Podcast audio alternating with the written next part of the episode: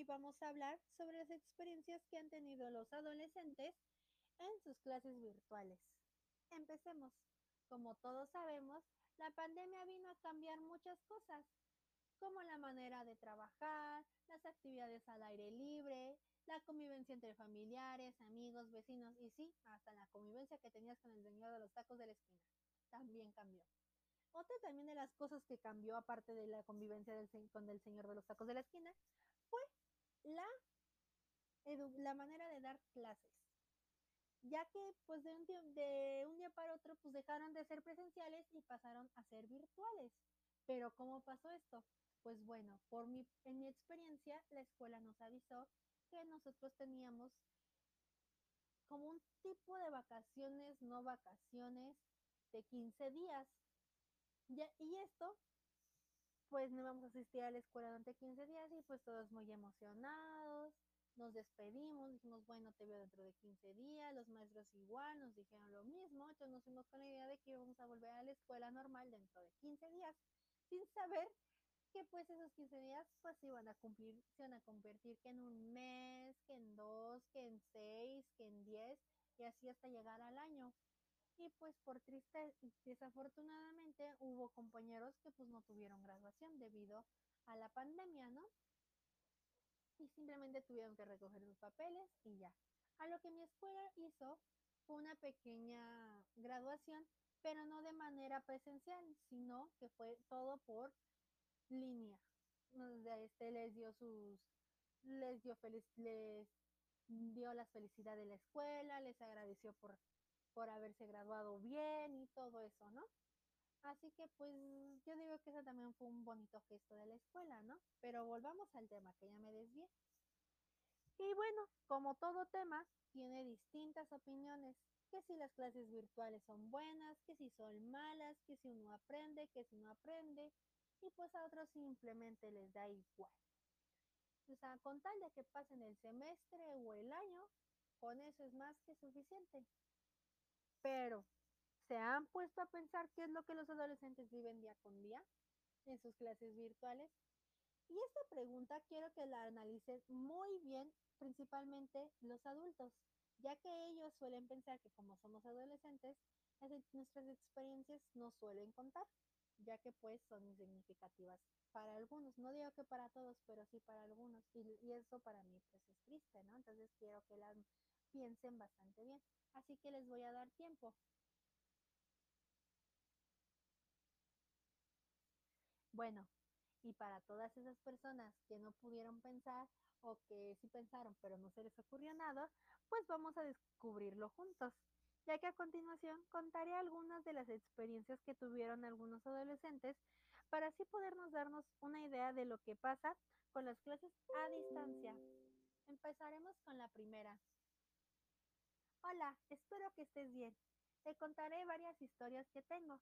Primero empezaremos por la más corta que tengo, por así decirlo. Y esta pasó cuando ya teníamos como un mes de haber entrado, un mes, como un mes de haber entrado en vacaciones por entre comillas, por así decirlo. Ya que estábamos muy atrasada con los temas, algunos maestros nos iban muy rápido con los temas y sin embargo otros ni siquiera habían dado señales de vida. Pero como ya me conoces, como soy, no me importó y tampoco a mis demás compañeros, ya que nadie se preocupó por esos maestros y pues así nos la llevamos hasta que llegó el día de las evaluaciones donde varios salones, incluyendo el mío, habían reprobado varias materias, pero casualmente todas las materias reprobadas las impartían los maestros que no habían dado señales de vida. Así que yo decidí hablar con un maestro de la escuela para que me pudiera para poderle comunicar la problemática que todos teníamos, a lo que él únicamente me dio sus números telefónicos o sus correos electrónicos para poderme comunicar con ellos de manera personal, a lo que los dos maestros que me respondieron de los cinco perdidos, sus respuestas fueron básicamente las mismas. Ustedes se lo buscaron. Y yo sin ni siquiera saber qué pensar, le di los, le di los números a mis demás compañeros para que ellos se los dieran a otros compañeros de otros salones y a ver si así nos hacían caso la escuela. Para ver si así nos hacía pues, caso la escuela. Pero sin embargo, este, varios maestros nos acusaron a la escuela de que nosotros no los dejábamos en paz. Para no hacerte el cuento largo, los profesores fueron las víctimas y nosotros los agresores, ya que ellos les pidieron que aunque sea nos pusieran un 6 y, a nosotros nos dijeron que si queríamos el 6 teníamos que mandarles una disculpa a cada profesor. Y así es como termina mi primera historia. Mi segunda historia va más enfocada a mi entorno, ya que mi mamá pensaba que mi hermana y yo solamente nos la pasábamos todo el día en la computadora jugando y que lo de la tarea era pura mentira. Y solo lo usábamos como pretexto para no ayudar en la casa. Hasta que un día le dijimos ya enojados a nuestra madre que, se puso, que pues ella tomara las clases por nosotros, ¿no? Y, y pues también mi hermana también le dijo lo mismo, ¿no? Entonces mi mamá se sentó un jueves temprano a las 7 de la mañana para tomar la primera clase. Hasta aquí todo iba bien, hasta que por la tercera clase empezaron a dejar tarea como si fuera buen fin. Tanto que mi mamá se espantó de tanta tarea que habían mandado, que tenía que entregar, que ese día, que si el otro, que si la próxima semana, y así como mi hermana. Pero solo que ella va en la universidad, así que, se podrán, así que te podrías imaginar que fue aún peor.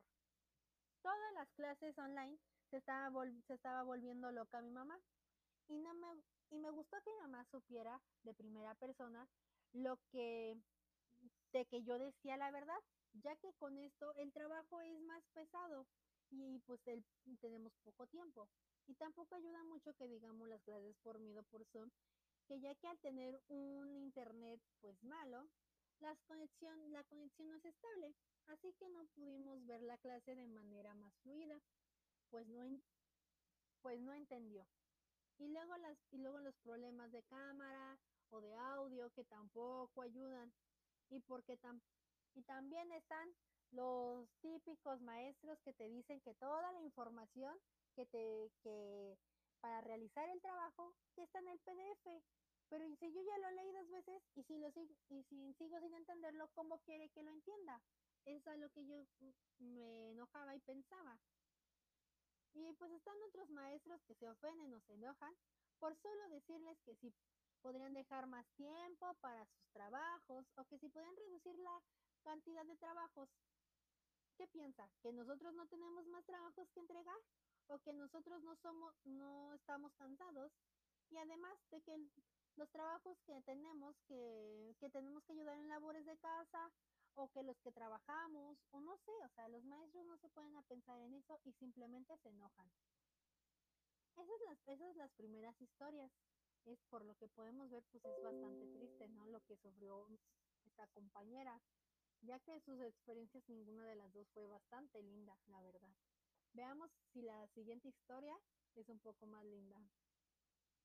Te escribo esta carta para poderte contar algunas de mis historias sobre las clases a distancia y espero que te puedan ser útiles. Todo esto empezó cuando la escuela decidió cerrar por 10 o 15 días, la verdad ya no me acuerdo. Y al principio todo era felicidad, ya que las ya que yo me tomé como unas vacaciones sin preocuparme. Y así pasó el primer mes, hasta que a mediados del segundo mes me empecé a preguntar qué pasarían con las clases, si ya volvíamos.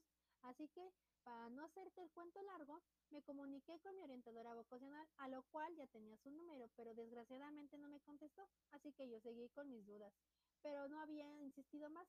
Así que un día un amigo de mi salón me manda mensaje de que ya estaba, estaba reprobada en dos materias y yo con cara de, a ver, espérate, ¿y con, cuándo comenzaron las clases? Y yo ni en cuenta. Así que le pregunté que cuándo habían empezado y creo que y para ver si me podía ver recuperar. Y yo creyendo que eran que ya habían comenzado las clases presenciales, le pregunto que pues que teníamos que llevar a la escuela, a lo que él me dice que no, que todas eran por computadora, a lo que yo no entendí nada.